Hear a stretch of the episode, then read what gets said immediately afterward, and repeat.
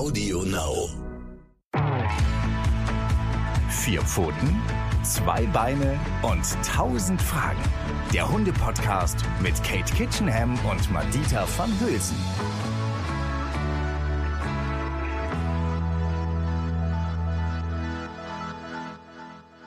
Hallo und herzlich willkommen, ihr hundeverrückten Leute da draußen. Hier ist wieder unser Podcast Vier Pfoten, zwei Beine und 1000 Fragen mit mir, Kate Kitchenham und diesmal leider nicht Madita von Hülsen. Dafür aber habe ich großartigen Ersatz gefunden und zwar Ralf Rückert.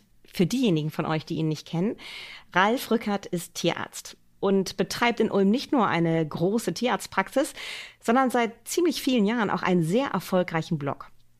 In diesem Blog klärt er auf über verschiedene Spezialthemen aus dem Tierarztalltag. Aber ganz gerne auch mal greift er unbequeme Themen auf. Zum Beispiel kritisiert er gerne die Politik, wie im Falle der pauschalen Antibiotikaverbots oder er räumt mit Gesundheitshypes aus den sozialen Medien auf. Seine Beiträge haben große Resonanz, es wird aufgeklärt, aber einige fühlen sich manchmal auch auf die Füße getreten, wenn er mit klarer Meinung Stellung bezieht. Ihr könnt euch also vorstellen, dass ich mich riesig freue, dass ich ihn für gleich zwei Folgen bei Vier Pfoten, zwei Beine und 1000 Fragen gewinnen konnte. Herzlich willkommen, Ralf Rückert. Hallo, Frau Kitchenham, freut mich. Und Ralf Rückert und ich sprechen heute über ein sehr, sehr wichtiges Thema, das vor allen Dingen alle die von euch betrifft, die zu Hause einen Hund haben, für den jedes Jahr wieder die Silvesterknallerei ein echtes Problem ist. Da ist es total gut, dass man sich auf Ralf Rückert so gut verlassen kann. Denn seit vielen Jahren ähm, gibt er jedes Jahr wieder eine aktualisierte Version eines Blogbeitrages heraus, genau zu diesem Thema ähm, Silvester panische Hunde. Ralf Rückert, warum liegt Ihnen das so am Herzen, dieses Thema? Weil es weit verbreitet ist, das Problem. Also es gibt schon einen relativ hohen Prozentsatz von Hunden, die mit Silvester massive Probleme haben ich kann es selber auch nachvollziehen, äh, weil erst einer meiner Hunde hatte das Problem auch. Der letzte jetzt, Nogger, Petterdill Terrier, sonst vor nichts Angst und sich mit äh, Zentner Docken anlegen und so weiter, war für ihn alles kein Problem. Aber Silvester war dann tatsächlich die pure Panik. Und äh, dementsprechend äh, ist mir das Thema schon wichtig. Und natürlich wird man in der Praxis da auch in den Wochen vor Silvester typischerweise natürlich verstärkt von den Kunden angesprochen, so dass man schon ein ungefähres Gefühl hat als Tierarzt, wie weit verbreitet das Problem ist. Mhm. Ja, das äh, kriegt man ja auch in den sozialen Medien jedes Jahr wieder mit, was da für Tipps kursieren, was da hin und her geworfen wird an Ideen, wie man den Hunden helfen kann.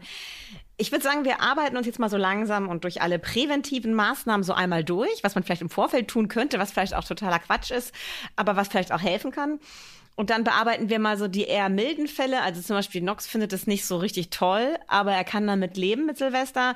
Meine alte Erna, ganz ähnlich wie ihr Nogger, für die war das jahrelang ein echtes Problem, bis ich auf einen wirklich guten Tipp in ihrem Blog gestoßen bin, der uns dann endlich geholfen hat. Ich habe wirklich viel ausprobiert und das hat tatsächlich dann nachhaltig geholfen. Aber bevor wir dahin kommen zu diesem super Tipp, fangen wir mal ganz vorne an. Wir können uns ja wahrscheinlich auch ganz gut darauf vorbereiten auf diese Situation. Wir wissen ja, es kommt verlässlich alle Jahre wieder. Ähm, wie ist es mit Geräusch-CDs oder eben halt jetzt solchen ähm, äh, ja, Dateien, die man abspielen kann, um den Hund auf diese Situation vorzubereiten? Ich habe da natürlich auch meine eigene Meinung zu als Verhaltensbiologin, aber was sagen Sie dazu? Ich habe ja jetzt, nachdem Nogger vor ein paar Wochen gestorben ist, habe ich seinen jungen Neffen, Pac-Man, auch ein Petterdill Terrier, der ja jetzt mal grundsätzlich äh, aus seiner genetischen Familie stammt, wenn der jetzt mit mir zusammen im Wohnzimmer ist und ich sitze da am Computer und arbeite da oder, oder treibe mich in den sozialen Medien rum, dann gehe ich auch immer wieder auf YouTube und suche mir irgendwelche Feuerwerksvideos und lasse die nebenher einfach laufen. Äh, am Anfang leise, langsam lauter werden und so weiter. Äh, auch durchaus eben so wüste Silvesterfeuerwerke, nicht so Orchestrale mit Hintergrundfeuerwerksmusik von äh, und so weiter, sondern wirklich so chaotische Silvesterfeuerwerke mit richtig lauten Kanonenschlägen und so. Äh, ich mache das auch äh, und erhoffe mir davon irgendeinen Effekt. Ich habe bloß so ein bisschen meine Zweifel. Ich glaube, dass es an Silvester eine Melange ist, äh, die für uns mit unseren begrenzten Sinnen jetzt mal im Vergleich zum Hund nicht nachvollziehbar ist Das ist beim Hund dann eine Sache, der erkennt unter Umständen schon die Vorbereitungen. Der Mensch ist ja dann auch irgendwo festlich drauf, äh, in einer Erwartungshaltung auf eine Silvesterfeier und so weiter und so fort. Da ist ja dann äh, irgendwo passieren Vorbereitungen im Haushalt größeren Umfangs. Man fährt vielleicht fort, immer zu den gleichen Freunden und so weiter. Und dann geht das Theater los und dann kommt ja zu dem Geräusch kommt ja noch Geruch dazu. Für den Hund ja mal der Primärsinn und äh, nichts ist ja so prägnant wie dieses abgebrannte Schießpulver das fehlt ja schon mal, wenn ich hier jetzt auf YouTube was laufen lasse. Das heißt, kann gut passieren, dass der Hund dann irgendwie sagt, naja, das ist aber nicht echt, das interessiert mich wenig. Und es ist halt fraglich, wie sehr das Ganze was bringt. Manche Hunde haben halt, oder die meisten Hunde, 80 Prozent würde ich sagen, haben gar nie ein Problem damit, großartig. Oder sind halt so ein bisschen bedröppelt und sitzen im Eck und sind, fühlen sich nicht wirklich wohl bei dem Krach. Aber die anderen, äh, das demaskiert sich ja auch erst. Es fängt kein Hund als Welpe an mit dieser Angst. Das ist ja was Wiederkehrendes jedes Jahr, ne? Weil das, das ist ja das, was die Hunde dann irgendwann verstehen. Und ich glaube, das ist genau das, was Sie eben gesagt haben, diese Kopplung des Geruchs mit den, mit der Situation. Und ganz häufig auch, dass die Hunde sich alleingelassen fühlen, vielleicht von ihren Menschen, die dann nicht drüber nachdenken, sie vielleicht einfach im Haus lassen oder sogar noch mit rausnehmen. Und dann ist es einfach, egal, auch wenn man das vorher geübt hat, im geschlossenen Wohnzimmer, wo der Hund sich wohl und zu Hause fühlt, ähm, dann plötzlich die Umwelt zu erleben, die sich so anders anhört und so anders riecht, als der Hund das gewöhnt ist. Und dann ist es ja auch ein laut Stärkepegel, der nicht wieder abebbt, sondern der konstant ganz lange so hoch bleibt. Und das sorgt bei ganz vielen Hunden, die vielleicht auch geräuschempfindlicher sind, das ist ja auch so wie bei uns Menschen, es gibt geräuschempfindlichere Hunde und weniger geräuschempfindliche Hunde, ähm, sorgt es einfach für ein schlichtes Gefühl der Überforderung und aus dieser Überforderung entsteht Panik. Und ich sehe das genauso wie Sie. Ich finde es spannend. Ich bin vielleicht könnten wir nächstes Jahr nochmal sprechen, ob das geholfen hat ähm, bei Ihrem neuen Welpen, ob das jetzt äh, vielleicht dazu geführt hat, dass er das gelassener hinnimmt, äh, diese, diese Geräuschkulisse. Aber es ist eben halt hier zusätzlich dieser Kommunikationskanal mehr, den Hunde einfach haben, der olfaktorische, also der Geruchskanal. Und eigentlich ist es wie bei uns Menschen auch. Wenn wir eine gruselige, traumatische Situation erleben und in dem Moment steht vielleicht jemand neben uns und trägt ein bestimmtes Parfum ähm, dann ist das Stresssystem sozusagen imprägniert. Und immer wenn wir dieses Parfum riechen, kann es passieren, dass unser Herzschlag sich erhöht und wir vielleicht gar nicht so richtig verstehen, warum das so ist. Ähm, einfach weil wir uns gemerkt haben, dass in dieser schrecklichen Situation dieser Geruch da war. Und genauso funktioniert das natürlich auch bei Hunden. Und es ist wahnsinnig schwer, das wieder rauszubekommen. Ähm, Sie haben eben schon gesagt, dass Sie, ähm, dass wir ja häufig mal wegfahren zu Silvester. Wenn ich jetzt so einen Hund habe, der so ähm, sensibel auf die Knallerei und so weiter reagiert, ist das dann nicht vielleicht auch ein Tipp, mit dem Hund sich an Orte zu bewegen, wo weniger geknallt wird? Ja, natürlich. Das, äh, das ist ja eine Empfehlung, die dann allgemein unter den betroffenen Tierhaltern kursiert. Manche fahren dann eben an, wenn sie sich das äh, erlauben oder leisten können, fahren an Orte, wo Feuerwerk eventuell verboten ist. Sylt ist ja, glaube ich, so ein, so ein Hotspot in der Beziehung. Überall, wo halt Reddächer sind, wird da dann oft das Knallen pauschal verboten. Oder in inzwischen ja zunehmender Zahl von denkmalgeschützten Innenstädten. Ich glaube, Bamberg und Nürnberg ziehen da irgendwas auf. Lüneburg ist jetzt auch dabei. Oder andere fahren da dann unter Verzicht auf ihre eigene Silvesterfeier fahren dann mit dem Hund im Auto auf die Autobahn und pendeln dann halt zwei Stunden über die Autobahn, um halt den, die härteste Phase zu vermeiden. Oh je, das ist aber wirklich hart. Das machen also, viele. Das machen wirklich nach, nach dem, was ich aus den sozialen Medien und auch aus meinen aus meinem Kundenkreis äh, höre, machen das wirklich mehr, als man meinen würde.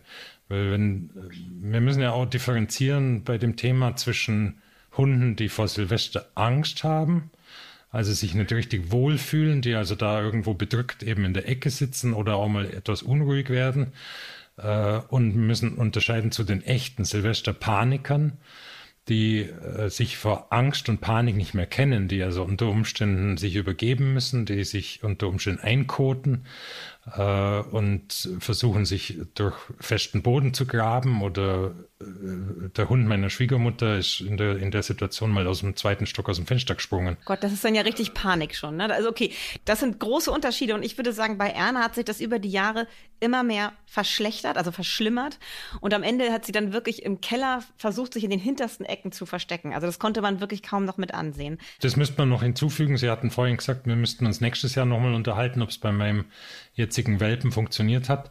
Das wäre zu, das wäre zu früh. Wahrscheinlich berichte ich Ihnen triumphierend. Und das, das ist eben ein, ein Scheineffekt, der, auf den viele Leute reinfallen. Berichte ich triumphierend, dass da gar nichts war an Silvester, dass das alles gut ging. Äh, das könnte übernächstes Jahr sogar nochmal sein. Bei den allermeisten Hunden demaskiert sich die Silvesterangst oder Panik eigentlich erst im dritten Jahr. Im dritten Jahr, okay, gut. Aber das, das ist ja auch sowieso was, was mich immer so wundert, bei gerade auch irgendwelchen kruden Tipps, die im Internet so kursieren, ähm, dass man dann so am dann danach irgendwie hört, das hat super geholfen und dabei war das eben halt das erste Silvester des Hundes. Wie gesagt, es ist auch bei meiner Hündin am Anfang gar nicht so schlimm gewesen. Es hat sich wirklich von Jahr zu Jahr verschlechtert, weil sie diesen Lerneffekt hatte und weil sie das natürlich gekoppelt hat mit den entsprechenden Gerüchen. Also in so einem Fall hilft dann irgendwann auch da diese Tipps nicht mehr, die eigentlich völlig normal sind. Ne? Also, dass man an, an Orte fährt, wo weniger geknallt wird. Ähm, die Hunde hören das dann trotzdem noch auch in der Ferne und das sorgt bei ihnen schon für Panikattacken.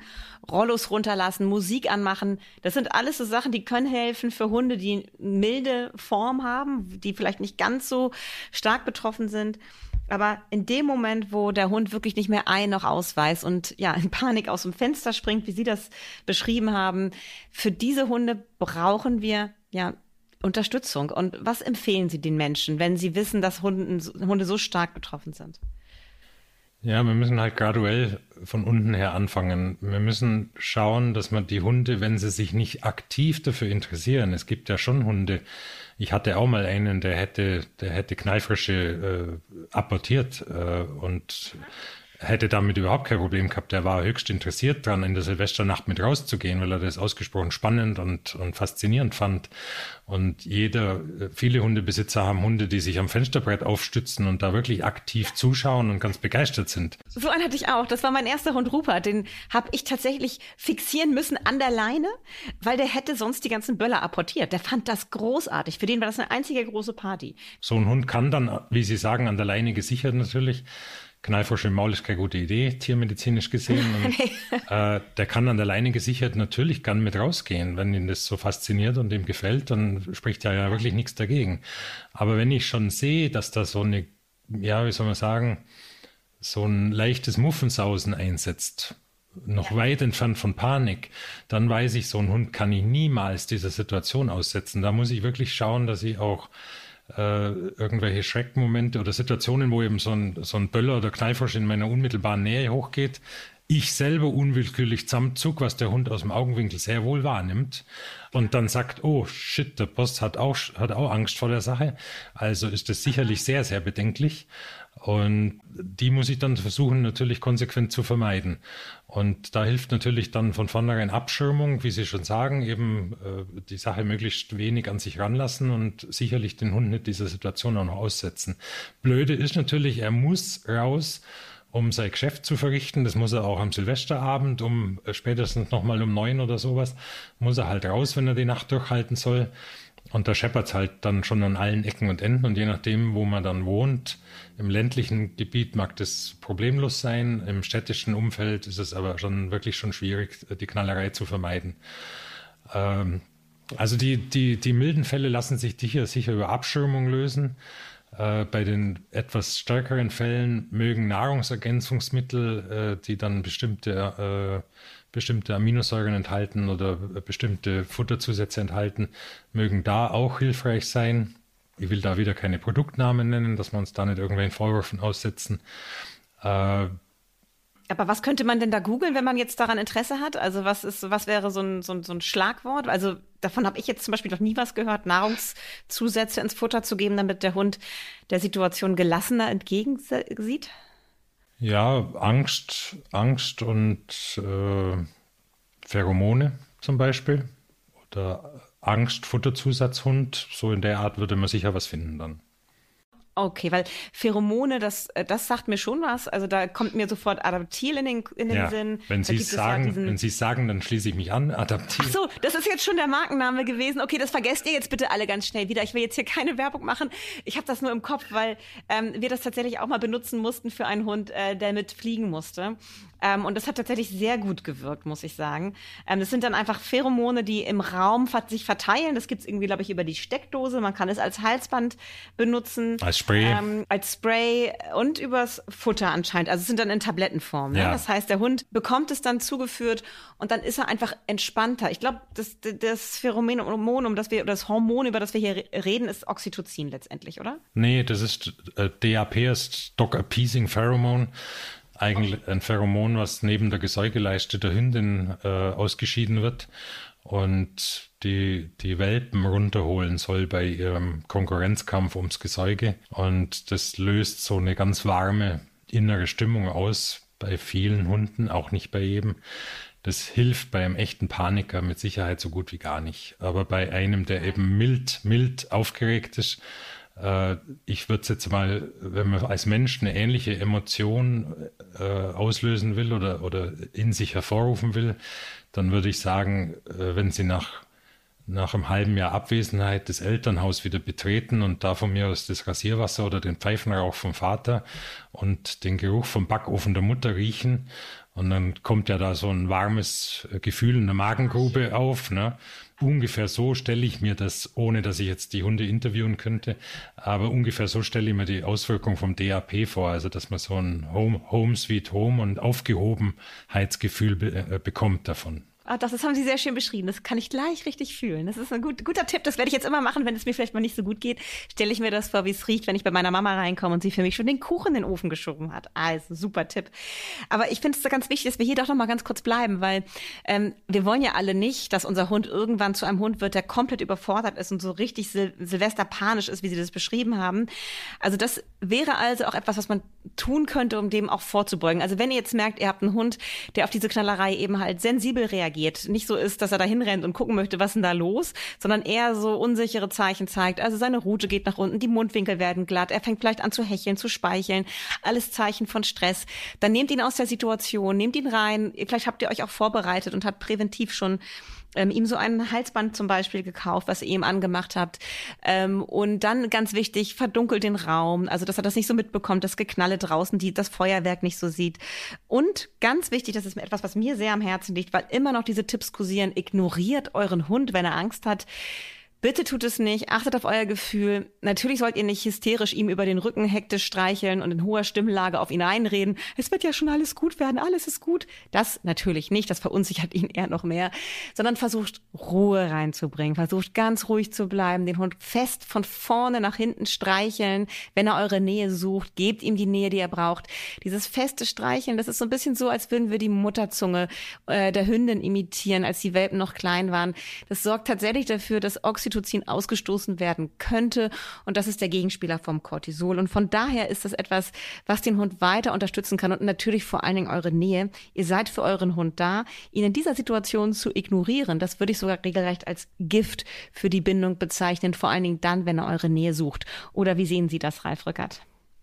Ja, man läuft da auf einem etwas schmalen Grad entlang. Äh, ich würde ihn so lange in Ruhe lassen, wie er selber nicht den Kontakt zu mir sucht. Wenn er, wenn er aber kommt, wenn ich da jetzt auf dem Sofa sitze und der hopft zu mir rauf und äh, sucht den Körperkontakt, dann schließe ich mich dem, was Sie gerade gesagt haben, mit eben ruhigen, massierenden äh, Körperberührungen, äh, schließe ich mich an.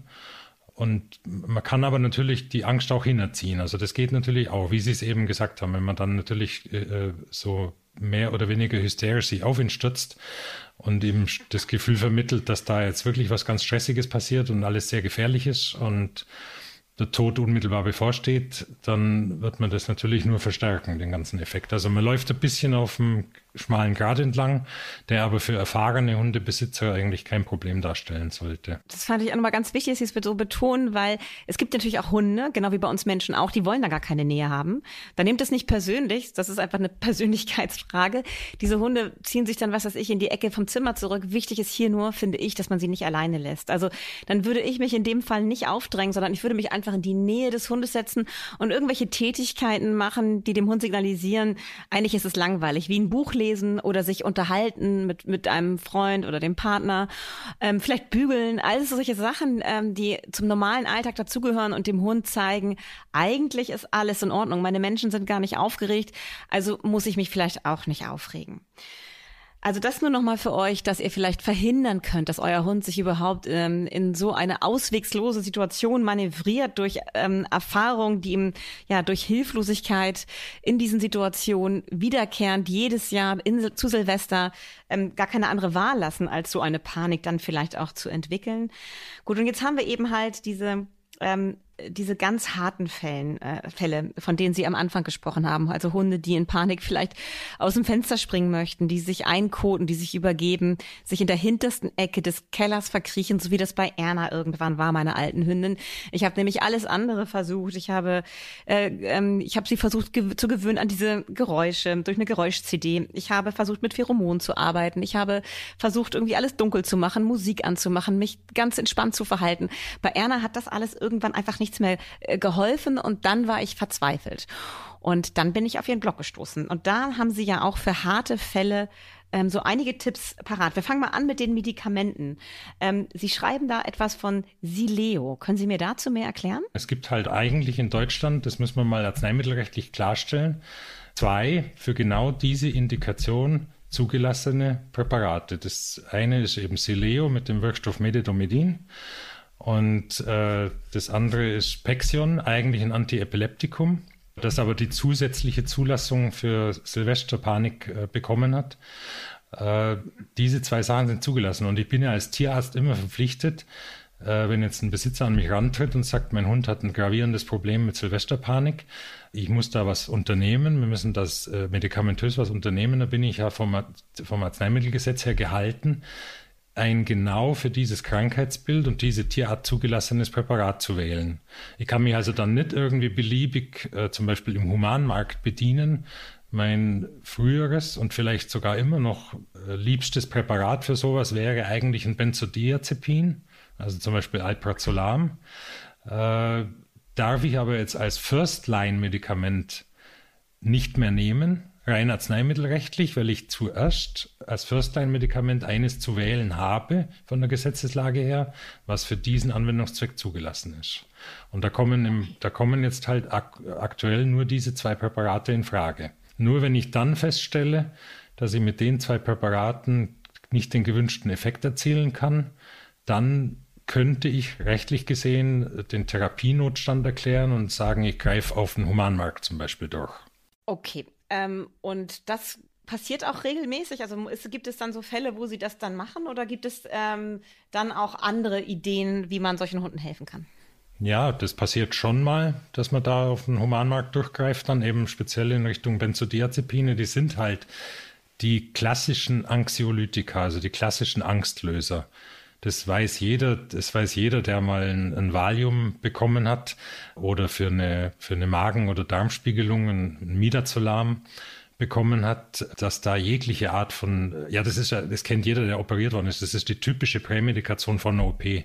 Das schießen die einem rein und die ganze Panik ist weg. Da bist du total cool und abgehoben. Das fühlt sich gut an. Fühlt sich ja, richtig gut an, ja. Das ja. ist, äh, ich, erinnere mich, ja. Wenn man jetzt nicht, das trifft bei Frauen leider mehr zu als bei Männern, wenn man da nicht so äh, sozusagen paradox reagiert, das ist ja ein gefürchtetes Phänomen der Benzodiazepine, dann ist das eine äh, in der Regel sehr angenehme Erfahrung, speziell wenn man vorher Angst hatte und dann plötzlich von dieser Angst befreit wird. Und das, das sind halt Klassiker. Und dann dazu kommt noch, dass man mit Benzodiazepinen äh, in dieser kurzfristigen Anwendung über vielleicht einen Tag oder auch zwei Tage kann man letztendlich niemanden gesundheitlich großartig schaden. Also es haben schon so viele Leute versucht, sich mit Benzos umzubringen. Das klappt halt in der Regel nicht, selbst wenn man ganze Schachteln reindrischt. Und äh, die sind halt auch ausgesprochen ungefährlich für Tiere, die dann eventuell irgendwelche gesundheitlichen Vorschäden haben. Okay, also das, was viele Leute befürchten, dass sie dann sagen, irgendwie dann, jetzt gebe ich meinem Hund hier Medikamente, ähm, was haben die für Nebenwirkungen, schade ich meinem Hund da vielleicht auf einer anderen Ebene, da sagen sie, nein, also hier ist es wirklich äh, so, dass einmal im Jahr zu Silvester dieses Medikament zu geben, wird dem Hund einfach nur helfen und die negativen Effekte, die er hätte, wenn man ihm das nicht geben würde, wäre für seine Gesundheit viel schlimmer, als wenn man einmal jetzt eben halt für diesen Zeitraum diese äh, Mittel gibt. Ja, man kann so weit gehen, dass bei einem echten Paniker kein Medikament zu geben eigentlich tierschutzwidrig ist. Der Hund hat erst die Angst, dann zunehmend die Angst vor der Angst. Dieser Effekt summiert sich auf, wie Sie es bei Ihrem eigenen Hund beschrieben haben. Von Jahr zu Jahr wird es schlimmer. Das muss man in irgendeiner Form unter Kontrolle kriegen und wenigstens auf einem Level festhalten. Das wird nie mehr besser in dem Sinne, außer der Hund wird schwerhörig und schwerriechig, weil er halt dann, wer weiß, wie stockalt ist schon. Da wird es dann oft wieder besser ein bisschen. Aber grundsätzlich mal muss man das irgendwo festhalten, sonst steigert sich das eben ins Grenzenlose. Und schlimmer geht da immer. Das ist das Problem. Das glauben viele nicht, aber schlimmer geht dann immer. Ja, und das finde ich auch nochmal ganz wichtig festzuhalten. Also für alle, die natürlich auch irgendwie zu Recht immer erstmal vorsichtig sind, damit ihrem Hund Medikamente zu geben, hier geht es wirklich darum, ähm, Leiden, massives Leiden äh, zu lindern, damit der Hund gut durch diese Zeit kommt. Es gibt ja immer wieder auch ähm, Medikamente, vor denen gewarnt wird, weil sie zwar den Hund ruhig stellen, aber eigentlich unterschwellig der Hund noch Panik hat. Diese Medikamente, die befinden sich immer noch auf dem Markt für Hunde, oder? Ja, also sowohl für Hunde als auch für Pferde zum Beispiel. Ich habe die früher für genau diesen Zweck auch eingesetzt. Die haben auch von außen gesehen hervorragend funktioniert. Der Hund liegt eigentlich dann nach der Anwendung in der richtigen Dosierung liegt er im Eck. Und äh, man würde als Betrachter von außen behaupten, das ist prima Sache, der, der liegt im Eck und ratzt, der ist weg vom Fenster. Das Acepromazin, das müssen wir in dem Fall auch nennen vom Namen her, das ist der Wirkstoff Acepromazin das Acepromazin wird immer noch zum Beispiel für, als Prämedikation für bestimmte Narkosen verwendet, äh, ist also in der Tiermedizin durchaus immer noch weit verbreitet. Aber inzwischen weiß man eben durch entsprechende Untersuchungen, dass da der Sedierungseffekt bloß maskierend nach außen hin wirkt, während im Inneren des Hundes der Stressvorgang eigentlich weitergeht. Und das ist natürlich eine ziemlich höllische Situation dann für den Hund. Er, er, wird dann auch noch der körperlichen Fähigkeit, sich eventuell entziehen zu können, so wie ihre Hündin es gemacht hat, dass er dann in den Keller gegangen ist und sich im letzten Raum versteckt hat. Äh, die wird ihm dann auch noch genommen, sodass dann die Situation für ihn ja vollends unhaltbar wird. Also das ist eine, das ist eine ganz miese Geschichte. Das kann man nicht machen. Das sollte man wirklich bleiben lassen. Okay, und da gibt es dann so Medikamente. Dürfen Sie die denn erwähnen jetzt hier, von denen man deutlich abraten sollte? Ähm, das sind zu viele, um sie aufzuzählen. Es gibt wirklich relativ viele. Äh, sie müssen halt auf den Wirkstoff Acepromazin achten. Okay, also ihr da draußen, ähm, wenn ihr zum Tierarzt geht, und es gibt ja wahrscheinlich auch Kollegen, die bis heute immer noch diese Medikamente verschreiben, ist das richtig? Ja, äh, alle neuen Erkenntnisse, äh, egal auf welchem Gebiet der Wissenschaft oder auf, auf, auf egal welchem Gebiet, setzen sich mit unterschiedlichen Geschwindigkeiten durch, individuell. Und natürlich mag es da äh, durchaus noch Kolleginnen und Kollegen geben, die eben nach dem äußeren Anschein das beurteilen und sagen, selbst bei ihrem eigenen Hund, der liegt da sauber und ruhig im Eck, also muss das Ganze wohl gut funktionieren und das weiterhin verabreichen und verschreiben. Also bleibt kritisch, hinterfragt es, fragt ganz gezielt nach Acepromazin. Merkt euch das, Acepromazin, ob das enthalten ist und wenn ja, bitte nicht dem Hund geben, sondern es gibt mittlerweile viel, viel bessere Präparate. Ich habe schon gelernt, wir dürfen sie nennen und sie heißen Sileo und Pexion. Okay, aber jetzt hast du noch eine etwas sehr unkonventionelle Methode im Angebot. Ähm, und ich weiß, da bist du auch vorsichtig damit, darüber zu reden, auch zu Recht. Und zwar ähm, ist es genau das, was tatsächlich am Ende meiner Erna geholfen hat. Also ich oute mich hiermit und ähm, heiße den Shitstorm eventuell willkommen, der jetzt auf mich einprasselt. Aber vielleicht lehnt ihr euch doch nochmal zurück, atmet einmal tief durch und hört euch das an, ähm, was Ralf Rückert dazu zu sagen hat. Weil, wie gesagt, ich habe Erna mit Erna alles versucht, alle Tipps im Internet, die ich finden konnte.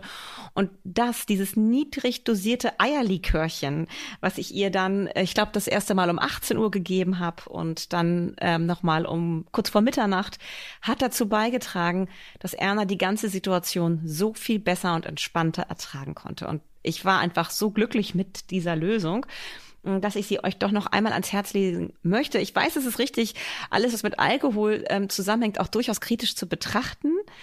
Aber in dem Fall hört doch bitte einmal kurz hin. Also, Ralf Rückert, wieso ist es für Sie eine ähm, Methode, die man durchaus anwenden kann, dem Hund einmal im Jahr zu Silvester Eierlikör anzubieten? Ich bin seit über 30 Jahren Tierarzt und als ich den ersten Silvesterartikel geschrieben habe, wusste ich und hatte ich im Kopf, dass es diese Methode draußen gibt, einfach.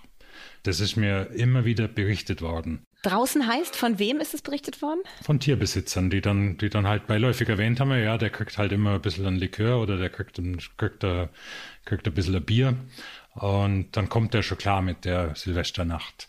Also mir war bewusst, dass das irgendwo draußen läuft, das Ganze.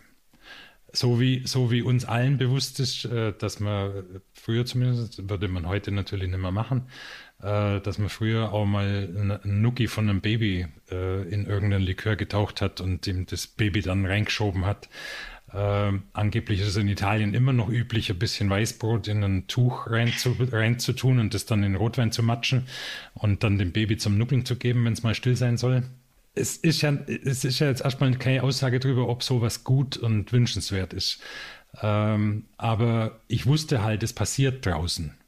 Und dann wollte ich es in diesem allerersten Artikel, wollte ich es auf jeden Fall erwähnt haben.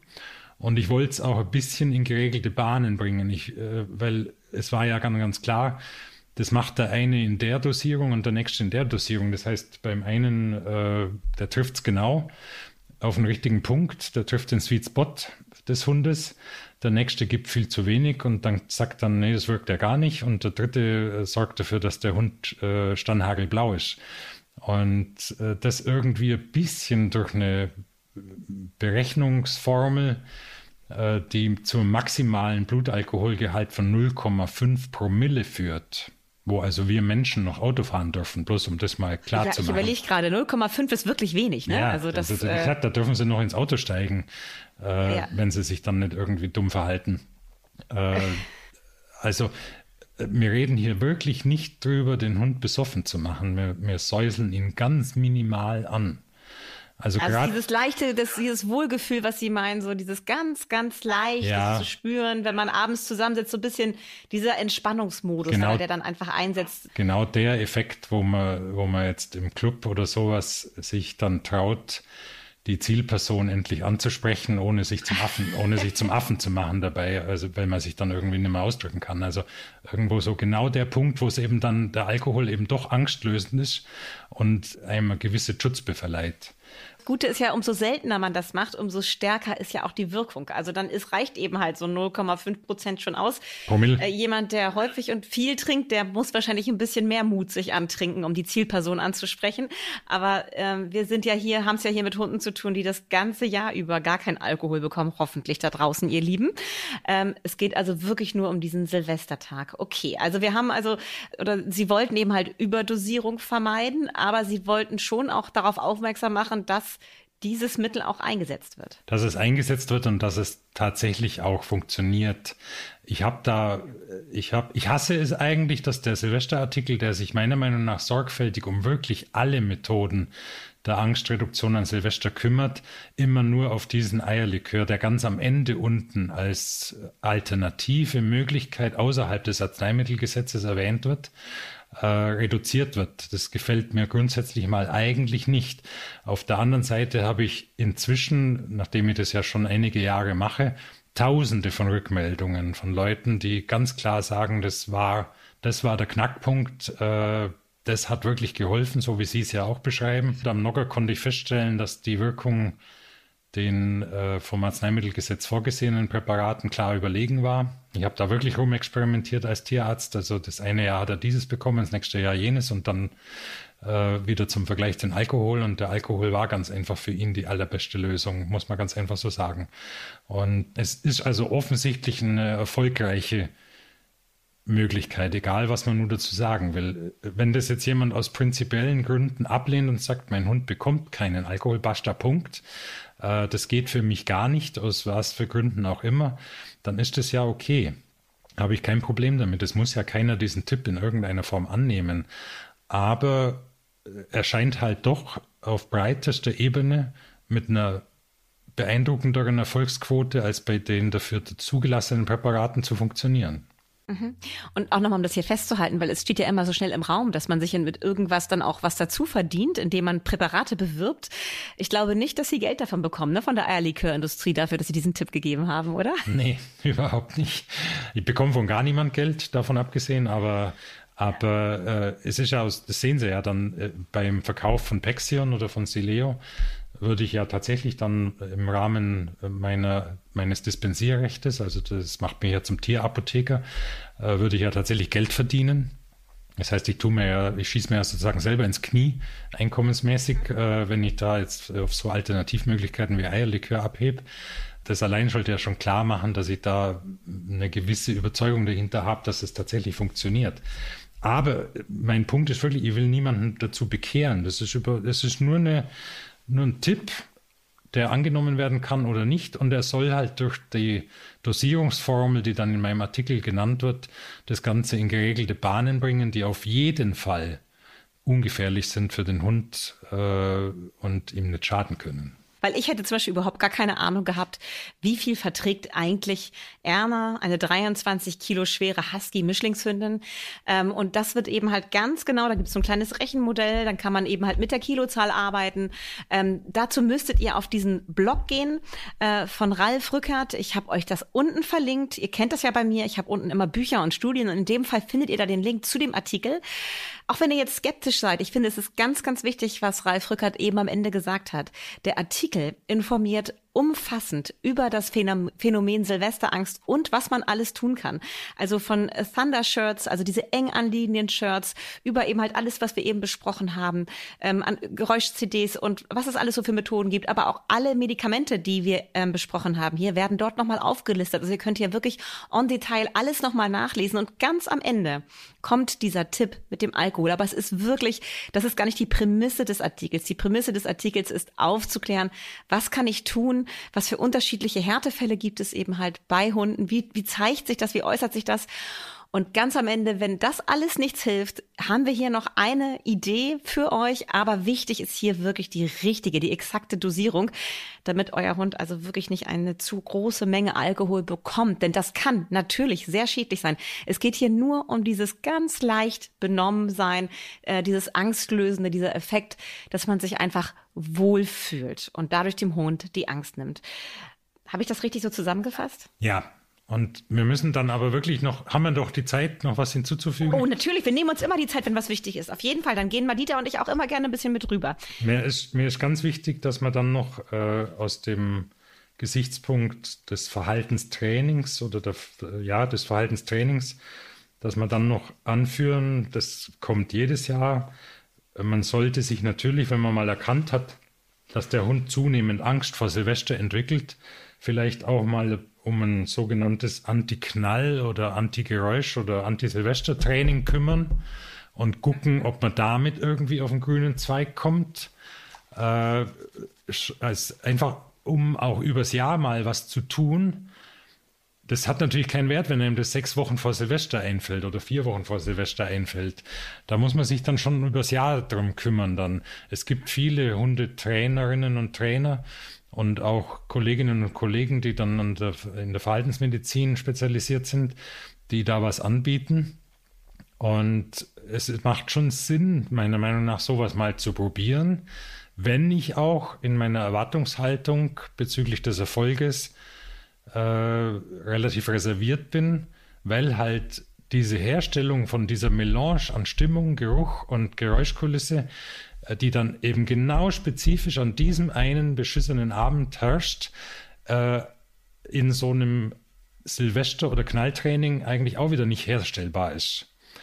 Aber nichtsdestotrotz, es könnte ja Fälle geben, wo dann diese reine Verhaltensintervention durch Training äh, einen gewissen oder sogar durchschlagenden Erfolg zeitigt. Und die Chance sollte man sicher nicht auslassen. Also wäre es schon sinnvoll, dass man da mal zumindest einen oder zwei Versuche startet im Lauf des Jahres, wo man noch Zeit hat, sich darum zu kümmern.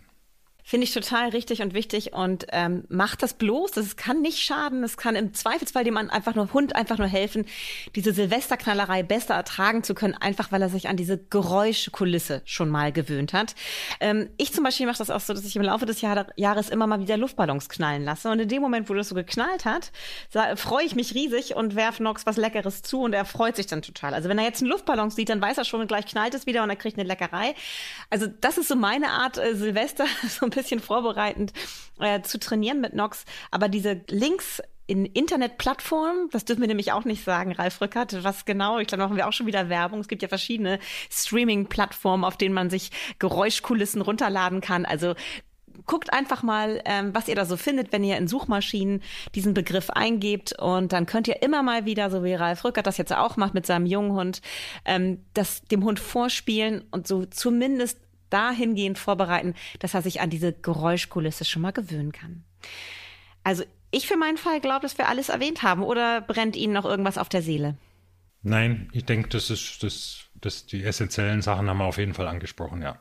Genau, mir war ganz wichtig, dass ihr zusätzlich zu diesem Gespräch einfach auch nochmal euch den Artikel durchlest. Der ist wirklich lang, aber es macht viel Sinn. Man fühlt sich dann umfassend informiert und kann dann für sich ganz alleine entscheiden, was möchte ich ausprobieren, was passt zu mir und meinem Hund. Und dann kann man ja von Jahr zu Jahr schauen, ob man auch nochmal was anderes testet, wenn das andere nicht wirklich funktioniert haben sollte oder eben halt sich die Geräuschangst des Hundes oder die Silvesterangst langsam steigert. Lasst eure Hunde dann nicht allein, seid für sie da und guckt euch genau an, was ihr den Hunden vielleicht geben könntet, damit sie diese Tage besser überstehen können. Ja, doch, ich möchte, ein sehr bedauerlicher Effekt der sozialen Medien ist, dass Besitzer von echten Silvesterpanikern die dann am Schluss eben äh, pharmakologisch oder dann mit Alkohol oder was auch immer eingreifen, sich oft Anfeindungen ausgesetzt sehen von Leuten, die gar nicht wissen, um was es eigentlich geht. Die haben nämlich bisher nur Glück gehabt und Hunde gehabt, die diese Angst nicht entwickelt haben und führen das darauf zurück, dass sie den Hund irgendwie äh, da korrekt erzogen haben oder irgendwas richtig gemacht haben und meinen dann, sich auf den leider doch recht arroganten Standpunkt stellen zu können, äh, den Leuten dann Vorwürfe machen zu können, die, die diese Probleme haben. Das, davor muss man wirklich ganz fest die Ohren verschließen. Das hat überhaupt keinen Wert. Das sind in der Regel eben, wie gesagt, Leute, die überhaupt nicht wissen, wovon sie reden und was man damit für Probleme haben kann. Ja, das stimmt. Ich hätte auch wahrscheinlich arrogant äh, auf andere Leute herabgelächelt, hätte ich immer nur Hunde wie meinen ersten Hund Rupert gehabt, der gerne Böller apportieren wollte. Aber zum Glück hatte ich Erna, von der ich ja sowieso so wahnsinnig viel lernen konnte über Hunde. Und jetzt habe ich heute noch mal ganz viel lernen dürfen von Ralf Rückert. Und ich bedanke mich für dieses spannende Gespräch. So, so schön, dass Sie dabei waren. Und wer weiß, vielleicht fällt uns ja noch mal das ein oder andere Thema ein, über das wir zusammen reden können. Ich würde mich sehr freuen. Ich mich auch. Vielen Dank. Okay, ihr Lieben, das war's mal wieder mit vier Pfoten, zwei Beine und 1000 Fragen.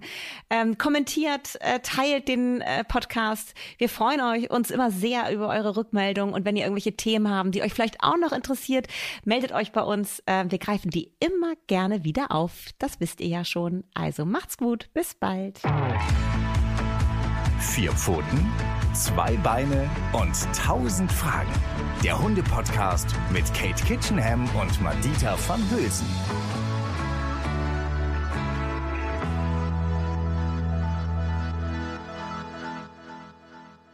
Das war's mit vier Pfoten, zwei Beine und tausend Fragen, ihr Lieben. Aber damit ihr die Zeit zur nächsten Folge gut überbrücken könnt, haben wir hier noch einen Podcast-Tipp für euch. Hört mal rein. Hallo, ich bin Silvana und ich mache den Gute Zeiten, Schlechte Zeiten Podcast. Den gibt's jeden Freitag immer nach der letzten GZSZ-Folge der Woche bei RTL. Und diesen Podcast bekommt ihr nur bei Audio Now. Immer ist mindestens ein Schauspieler der Serie zu Gast, worüber ich mich jedes Mal sehr freue. Wir sprechen dann über die Szenen der Woche, wie die Schauspieler selbst als Zuschauer die Geschichten empfinden. Wir reden über das, was hinter den Kulissen passiert, mit wem sie zum Beispiel in der Garderobe sind, was alles am Set echt und was nur Attrappe ist. Aber wir reden auch über Privates, also wie Sie zum Beispiel Text lernen, was Sie gern für Musik hören oder was Sie mögen und worüber Sie sich ärgern. Also so ganz alltägliche Dinge. Ich würde mich freuen, wenn ihr reinhört in den Podcast. Den findet ihr ganz einfach über die Suche in der App. Einfach GZSZ eingeben und dann wünsche ich euch viel Spaß. Audio Now.